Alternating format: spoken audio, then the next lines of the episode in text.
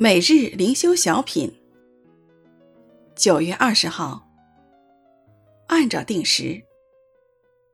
作者陈明斌。过了多年，埃及王死了，以色列人因做苦工，就叹息哀求，他们的哀声达于神。出埃及记二章二十三节。有不认识约瑟的新王之故，以色列人变成了埃及人的奴隶。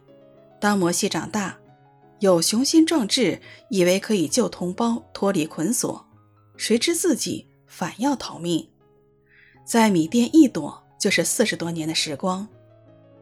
为什么神要等这么长的时间才呼召摩西拯救以色列人呢？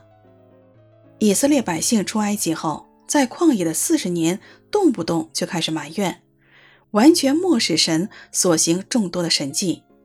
我们由此就知道，如果他们不是被埃及人欺压到忍无可忍，很难顺从摩西的带领离开埃及。我们不是一样吗？往往要到全无办法和出路的时候，我们才愿意降服，信靠神。摩西四十年在米甸的旷野生活。也是必须经历的，这样他才不敢依靠自己在埃及皇宫所学的知识。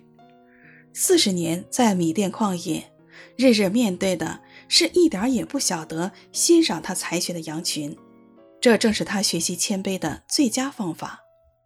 有人说过，神重用一个人之前，先要他重重的学习谦卑。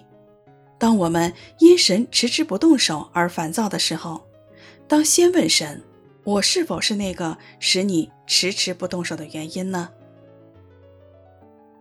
过了多年，埃及王死了，以色列人因做苦工就叹息哀求，他们的哀声达于神。出埃及记二章二十三节。